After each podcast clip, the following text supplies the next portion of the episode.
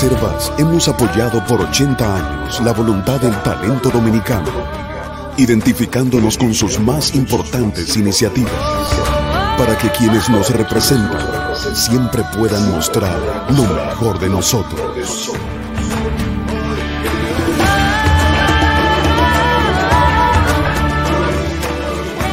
Reservas, 80 años siendo el banco de todos los dominicanos. Buenos días, muy buenos días tengan todos y todas. Gracias por estar con nosotros esta mañana en Sin Maquillaje, un ejercicio de periodismo independiente que es posible porque ustedes nos acompañan en cada jornada. El hombre que nos gobernó durante ocho años, llamado Danilo Medina, Nunca privó en ser un teórico de la política.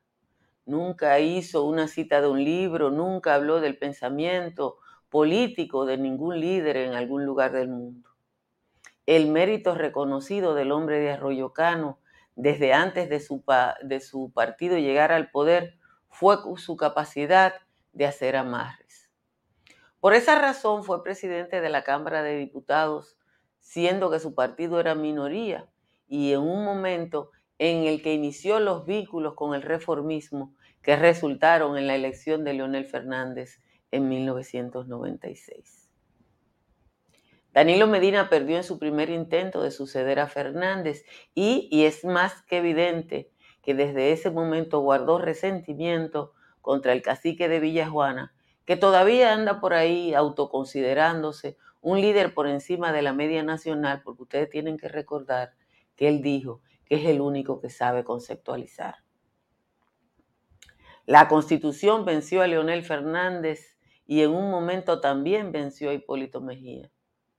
Pero Danilo Medina llegó al poder con la firme decisión de quedarse ahí de por vida. Su reelección, si ustedes recuerdan, fue con un 62% y ese 62% fue anunciado en su campaña electoral. El primer boletín tenía el 62% y terminó de canto a canto en unas elecciones, las más caras de la historia, en la que Roberto Rosario no pudo decir cuántos votos se emitieron, simple y llanamente que el 62% ocurrió.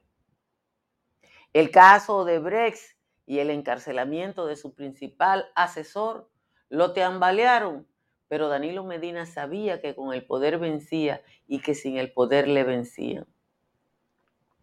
Quiero recordar que sabiendo que no podía reelegirse, anunció en el 2019 que lo estaba pensando. Quiero recordarle que Danilo Medina hizo ingentes esfuerzos por comprar legisladores y que simple y llanamente no pudo llegar al número necesario, no pudo comprarlos a todos. Danilo Medina fue el presidente que cercó el Congreso y que estableció un sistema de escuchas para controlar lo que pasaba en el Palacio Legislativo. Vencido por las protestas, pronunció un discurso para decir que no haría lo que la constitución le prohibía o lo que es lo mismo, que cumpliría con el mandato constitucional que le prohibía intentar un tercer periodo presidencial. Lo que pasó después de ese discurso es que Danilo Medina expulsó a Leonel Fernández de su propio partido y que sacrificó a los aspirantes a una nominación presidencial para seleccionar al hombre en el que más confiaba, el señor Gonzalo Castillo.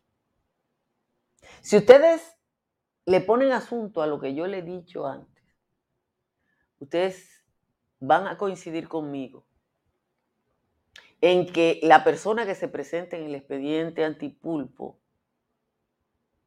no es ni remotamente la persona que yo les he contado, porque es muy poquito, porque es de dinero de lo que se habla en el expediente antipulpo, pero Danilo Medina no solo conformó un entramado para que su familia se llenara de dinero, sino para permanecer en el poder. Lo único que queda claro de Danilo Medina, que enfrentó a la constitución y a los poderes fácticos del país, es que él no tiene hiel. Y si no tenía hiel para una cosa, no la tenía para la otra.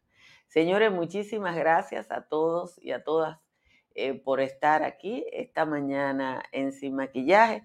Debo decirles que las temperaturas están más que agradables. De hecho, a esta hora la mayoría de las cabeceras de provincia están, aunque ustedes no lo crean, entre 19 y 21, aunque Santo Domingo está en 22.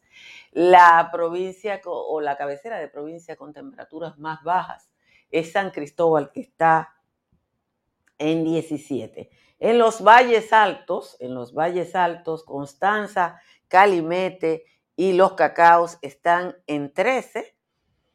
San José de las Matas, San José de Ocoa, El Cercado están en 14 y Jánico están en 15. Vamos a leer el resumen de las principales informaciones de la jornada de hoy. El expresidente Danilo Medina habría instruido a los organismos financieros del Estado y al Contralor General de la República certificar los contratos a favor de Alexis Medina Sánchez y al entonces ministro de Hacienda, Donald Guerrero, para colocar los fondos para el pago de los suplidores, según detalla la acusación del Ministerio Público. El expediente acusatorio explica que la principal fuente de corrupción de la alegada organización criminal dirigida por el imputado del caso Antipulpo, Alexis Medina Sánchez, fue la adulteración de todas las licitaciones y que en ningún caso su empresa fue seleccionada previamente a participar en el proceso. Sin embargo, en todos los casos obtenía informaciones previas y la mayoría de las veces ejecutaba el proceso sin tener la característica que requería ese procedimiento. El órgano acusador añade que la red utilizó a la Fuerza Aérea Dominicana para almacenar los equipos mecánicos del parque de diversión Wonder Island Park, operado en la actualidad en Punta Cana, lo que asegura constituye una penosa demostración de hasta dónde se llegaba o hasta dónde llegaba el poder del acusado y hasta dónde llegó el tráfico de influencia y el irrespeto hacia las instituciones de la República Dominicana. Durante las investigaciones lideradas por Wilson Camacho, titular de la PET, y Berenice Reynoso, directora de persecución del Ministerio Público, se ejecutaron múltiples allanamientos en las casas de los imputados.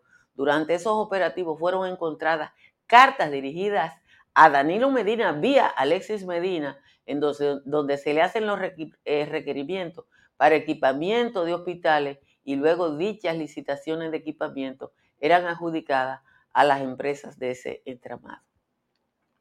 El séptimo juzgado de la instrucción del Distrito Nacional fue apoderado para conocer la audiencia preliminar a los 27 imputados en el caso de corrupción denominado Antipulpo, que tiene como principal acusado a Juan Alexis Medina Sánchez. El juez del tribunal, David Timoteo Peguero, tendrá la responsabilidad de conocer la acusación formulada por el Ministerio Público y evaluar los medios de prueba presentados para sustentar las imputaciones. El Ministerio Público acusa al grupo de estafa contra el Estado de falco, concusión, cohecho, soborno, tráfico de influencia, prevaricación, enriquecimiento no justificado, falsificación de documentos públicos, violación de la ley de armas, entre otros delitos. Fue extraditado ayer a Puerto Rico el presunto narcotraficante dominicano César Emilio Peralta, alias El Abusador, quien estaba preso en Colombia desde finales del 2019, donde fue detenido luego de salir huyendo de la República Dominicana. Peralta llegó a Puerto Rico cerca de la 1 y 45 de la tarde de ayer. Las autoridades federales de la isla señalaron que Peralta era uno de los narcotraficantes más prominentes y más buscados de los últimos años en el Caribe, comparándolo con Pablo Escobar. El 20 de agosto del 2019, la Oficina de Control de Activos Extranjeros del Departamento del Tesoro de Estados Unidos identificó a Peralta y su banda como importantes narcotraficantes de conformidad con la ley Kimping que le designa a esos casos. El Tribunal de la Cuarta Sala Penal del Distrito Nacional declaró improcedente la acción de habeas corpus interpuesta por el general Julio Camilo de los Santos Viola, imputado en el caso Coral 5G. El magistrado Teófilo Andújar tomó la decisión debido a que la defensa del impetrante en la instancia no hizo constar el nombre de la designación de funcionario o la persona que haya adoptado la medida de privarlo de libertad. La defensa del imputado interpuso el habeas corpus al calificar el arresto de su cliente de irregular, buscando que fuera puesto en libertad. El Ministerio Público pidió ayer prisión preventiva en su solicitud de medida de coerción para los cinco imputados de la organización del viaje ilegal hacia México, que terminó en un trágico accidente, dejando al menos seis dominicanos muertos y varios desaparecidos. Guillermo Guzmán Marcano, Leonel Antonio Méndez Arias, alias El Duro, Román Alberto Casalinovo Trinidad, alias El Guardia, así como Santo Francisco Vizcaíno Guerrero y Jesús Antonio Martínez Díaz, son acusados por el organismo persecutor de tráfico de migrantes, trata de personas y lavado de activos. Finalmente, el presidente de Guatemala, Alejandro Yamatei, negó las acusaciones de actos de corrupción surgidas en República Dominicana que lo vinculan a un hermano del expresidente Danilo Medina. Es importante recordar que la responsabilidad penal es de carácter individual, por lo que el presidente Yamatei se separa de cualquier señalamiento en contra de terceras personas, dijo la vocería del gobierno de Guatemala. Señores, como siempre, les agradezco su presencia aquí en Sin y les pido que le den a like y que se suscriban a este canal de YouTube. Miren, cuando uno ve, cuando uno ve todo lo que dice el expediente y el nivel de compromiso del presidente de la República en, las imputaciones que le hacen a su hermano, uno se alarma. Es normal que nos alarmemos. Que el expediente diga que se encontraron las cartas que en la casa de los imputados se encontraron las cartas en la que organizaciones, entidades o activistas del PLD le pedían al presidente que equipara un hospital, pero el que la vía para pedir el equipamiento del hospital era Alexis Medina, indica que era sabido de todos. En el mejor de los casos, en el caso de que fueran simples cartas bien intencionada, que la manera de equipar un hospital era a través de Alex. Y en el caso que no fuera así, en el caso que no fuera así, lo que dicen esas cartas es que ese mecanismo se usó de manera consciente para crear una falsa necesidad en el Estado, en el, en el caso de que no fueran cartas reales enviadas por una organización. Ahora, lo que yo les quiero plantear a ustedes es que todo este entramado corrupto, en el que lo único que hay envuelto es dinero, grandes cantidades de dinero, no es más grave que lo que intentó hacer Danilo Medina, forzando una tercera reelección. O sea, en términos institucionales, un presidente que nos gobernó dos veces legalmente y que se desesperó en el año 2019 y empezaron los aprestos reeleccionistas con declaraciones tanto de él como de uno de sus principales colaboradores, el señor José Ramón Peralta, que iba todos los lunes a un programa de televisión a hablar de reelección y de las posibilidades de reelección. Yo no sé si usted pone en una balanza la gravedad de ambas actuaciones, cuál es la que tiene el impacto más terrible en la sociedad dominicana. Danilo Medina, Danilo Medina Sánchez, no se quedó porque no pudo. Yo tengo aquí, y espero que me resulte, el video famoso del diputado de Villa Altagracia, Manuel Díaz, donde él explica qué era lo que había que hacer. Y yo se lo voy a poner porque es bueno que esté claro. Yo confío en Danilo porque ha sido el presidente más trabajador y que más le ha llegado a los sentimientos de los dominicanos y también en la parte humana. Y yo soy danilita y soy danilita y seguiré y lucharemos para que la reelección pase y para que pase bien conforme a lo que la constitución dice, con los votos. Y si pasó con los votos que realmente se exigen, Danilo será presidente nuevamente, quiera quien quiera y como sea. Y tienen los votos, diputados, ustedes lo tienen. Están los votos y van a, y si no están, van, se van a conseguir, porque el gobierno no se desafía. ¿Cómo se van a conseguir? Usted no es ninguna tonta. Mirando, Suiza. mirando. Usted sabe aquí los mecanismos seguridad. Comprando los El poder es el poder. Y el poder no se desafía. Manuel, ¿y esta investigación? El poder es el poder y el poder no se desafía. Y el danilismo sabía cómo usar el poder. No se pudo quedar porque le faltaron siete votos. Siete votos por comprar. Y en el PRM tuvieron que hacer N reuniones con los legisladores para, para frenarlo porque eran mi- millones y millones de pesos los que circularon. Hubo gente que se jubiló. Ahora yo le digo a ustedes, eso que ustedes ven ahí, ese cerco del Congreso con militares, que los, los partidos de oposición hicieron marchas y protestas frente al Congreso, y Danilo cercó ese Congreso, y después hubo un escándalo, después hubo un escándalo, porque había, estaban poniendo unos drones y era que estaban instalando un sistema de escucha de, para, para controlar el Congreso. Entonces yo le digo a ustedes, si Danilo fue capaz de todo eso que atentaba contra la institucionalidad básica del Estado, ¿por qué yo tengo que dudar?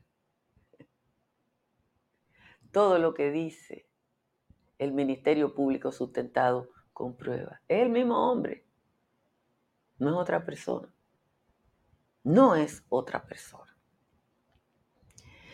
Señores, Altis ha sido premiada por tercer año consecutivo como la empresa que ofrece el mejor Internet doméstico en la República Dominicana. Confirmado en los SpeakTis Awards, Al- Altis es la red que le da poder.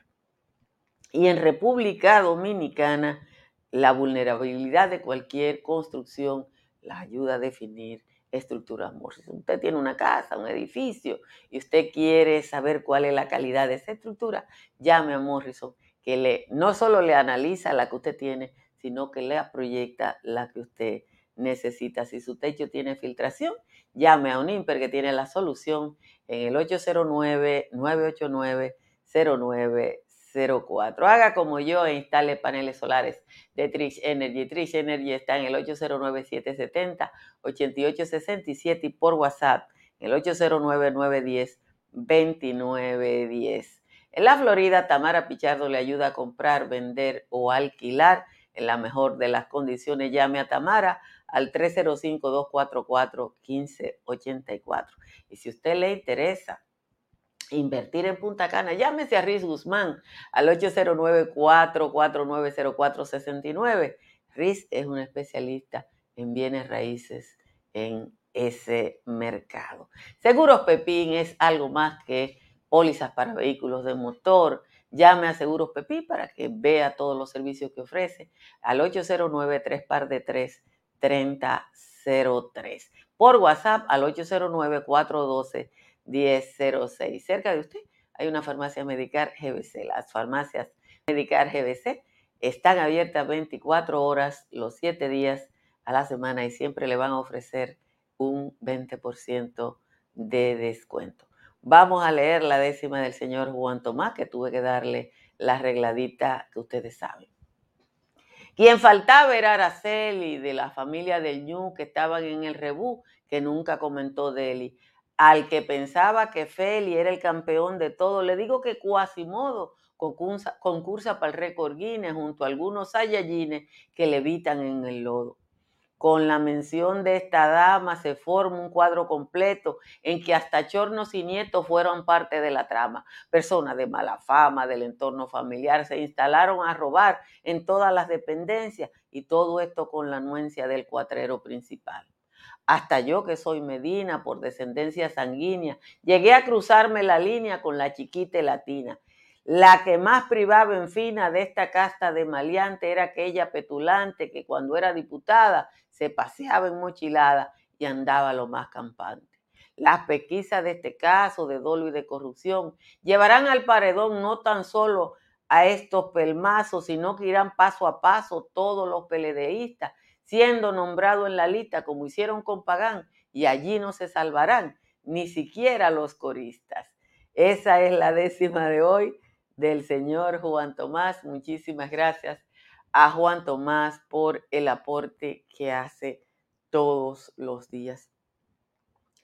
Eh, miren, yo insisto que Danilo había pasado todas las pruebas. Cuando llegamos a donde estamos hoy, cuando llegamos a donde estamos hoy, ya nosotros teníamos el perfil claro de quién es Danilo Medina. Ahora, ¿qué es lo que va a pasar ahora? ¿Cuál es la expectativa que nosotros tenemos que tener? en este país han cambiado dos cosas, además del gobierno. O sea, aquí cambió el gobierno, pero aquí ha cambiado dos cosas que tienen un impacto muy importante en nuestra vida. Una es la designación de un ministerio público independiente y la otra es la selección de una Cámara de Cuentas compuesta por gente decente. Ayer decía Giovanni, y yo casi me asusté, de verdad que yo me asusté. Ustedes saben que han salido seis investigaciones especiales, que son investigaciones especiales a requerimiento del Ministerio Público, excepto la de la policía, excepto la de la policía. Porque la de la policía no es una investigación especial, es una auditoría que la actual Cámara de Cuentas encontró en proceso. Pero ¿cuánta auditoría encontró en proceso la actual Cámara de Cuentas? Alguna gente dice que 30, otros dicen 40, algunos dicen que 50 o más de 50. Porque la anterior Cámara de Cuentas empezaba la cosa, la adelantaba y la dejaba dormir. Y después publicaba la auditoría que hicieron al Ayuntamiento de Bánica. Que uno se tiene que reír. Porque de la poca cosa que sacaba esa Cámara de Cuentas, el Ayuntamiento de Bánica, el Ayuntamiento de Sosúa, pero las cosas que tenían impacto en la vida de la gente, eso no se podían terminar. Y esta Cámara de Cuentas dice que va a sacar toda la que encontró y todas las forenses que se necesite. Porque es así. Entonces, falta mucho. Entonces falta mucho, señores. Y hay que estar preparado para lo que viene. Y por ahí vienen muchos ayuntamientos, muchos ayuntamientos, porque los mismos que llegaron, y usted y yo lo sabemos, no quieren que hagan auditoría para que no se pueda establecer un marco de comparación. Simple y llanamente no quieren eso. Entonces, si son 40 o si son 50 auditorías, las que fueren, van a ser 50 casos del Ministerio Público. Van a ser 50 casos del Ministerio Público, que ya salió del más grande, pero el pulpo, el pulpo incluye a demasiada gente, porque usted tiene ahora al, al ex ministro de, Finanzas, que incurrió en dolo, dice el expediente, pero él no está sometido. Usted tiene la hermana de Danilo que firmó los contratos del hermano siendo su administradora de un banco. Ese se sacó la loto. Un hermano presidente, una hermana administradora de un banco y hermano por allí. La tarjeta de Alexis Medina decía hermano de Danilo Medina. Pero bueno, uno tiene que sacar las cosas así. En Guatemala desmintieron la participación del presidente Yamatei. Acuérdense ustedes para dónde iba Leslie Medina el día que yo lo dije, que después me desmintieron. Porque tuvo un problema por un cambio de avión y averiguó el costo del pasaje porque hasta tacaño es. Entonces, algo él iba para Guatemala. Y es evidente que un ministerio público que requirió cooperación internacional para esa investigación, o encontró o está encontrando, porque para poner a un candidato y a un presidente un expediente, algo hay. Y no lo van a hacer al ojo por ciento. Ahora, la Casa de Gobierno de Guatemala hizo lo que en términos de comunicación tiene que hacer. Y lo que tiene que hacer en términos de comunicación es hacer un desmentido oficial y decir, no, mi presidente no se mete en esto. Ustedes pueden jurar que hoy el bocinerío va a estar, ya lo desmintieron de Guatemala, ya lo desmintieron de Guatemala en un país donde por demás hay presidente preso. Porque hay presidente preso y vicepresidenta preso. Entonces aquí que no hemos corrido, que no hemos tomado el curso de presidente preso, no, no se pongan hoy a agarrarse de lo que ha pasado en Guatemala para eh, tomarlo como referencia. Miren, eh, yo quiero saludar al Ministerio Público, no por el caso Pulpo, ni por los otros casos de corrupción, sino por un caso de interés humano que yo creo que es relevante. Los seis dominicanos que murieron en ese camión en Chiapas, que iban junto con otros cincuenta y tantos migrantes que murieron en esa tragedia,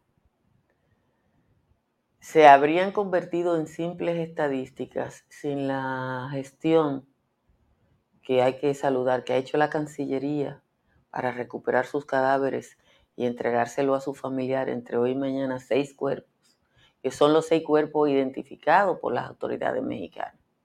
Porque hay que decir que el gobierno dominicano lo que puede hacer en este caso es un requerimiento, pero no puede actuar en territorio mexicano. Las autoridades mexicanas han identificado a seis y esos son los cadáveres que serán retornados al país. Pero yo lo que quiero saludar es la actuación del Ministerio Público para que los, los coyotes, los captadores de cuerpos, de vidas, para llevarlo de esa manera en el intento de migración, eso, eso tiene un valor importante. Porque cuando hay una gente presa, eso desestimula actuaciones de esa naturaleza. No hay cosa que desestimule más que saber que tú te puedes enfrentar 10 o 20 años preso. Incluso si no fuera preso, el solo hecho de saber que no hay impunidad y que tú vas a tener que enfrentar un tribunal, aunque el tribunal te, te, favorezca, ya eso desalienta a las personas y nosotros estamos por primera vez con un ministerio público que investigue esos casos, que usted puede decir que son de derecho común, pero que implican la vida de gente. Así que mi encomio a la Cancillería eh, por esta actuación porque creo que es la primera vez que el Estado Dominicano actúa de esta naturaleza. Yo tuve que echarme hace unos años varios pleitos, eh, digo pleitos de comunicación, para que dominicanos que murieron en el desierto entre Chile y Perú, por ahí tratando de llegar a Chile, y sus familias recuperaran su cuerpo. Yo recuerdo esos casos y pienso que ustedes eh, también los recordarán como yo. Así que de vez en cuando hay cosas buenas que hay que decirles. Señores, eh, gracias a todos y a todas por estar aquí. Como siempre, les recuerdo que compartan esta transmisión eh, y que se suscriban a este canal de YouTube y que le den a like. Y muchísimas gracias a quienes nos siguen a través de Facebook y de cualquier, cualesquiera de, las, de los canales de televisión, tanto aquí en República Dominicana o en los Estados Unidos, que retransmite sin maquillaje. Yo no tengo manera de pagarlo. Hoy es 23 de diciembre, mañana es Nochebuena. Traten de no estar en el medio aquí en República Dominicana, eh, porque las ciudades de tanto Santo Domingo como Santiago están insoportables. Yo estuve ayer en Maní y Baní está intransitable, así que hay que tratar en la medida de lo posible de quedarse en su casa. Pórtense bien y nos vemos mañana en la mañana. Bye bye.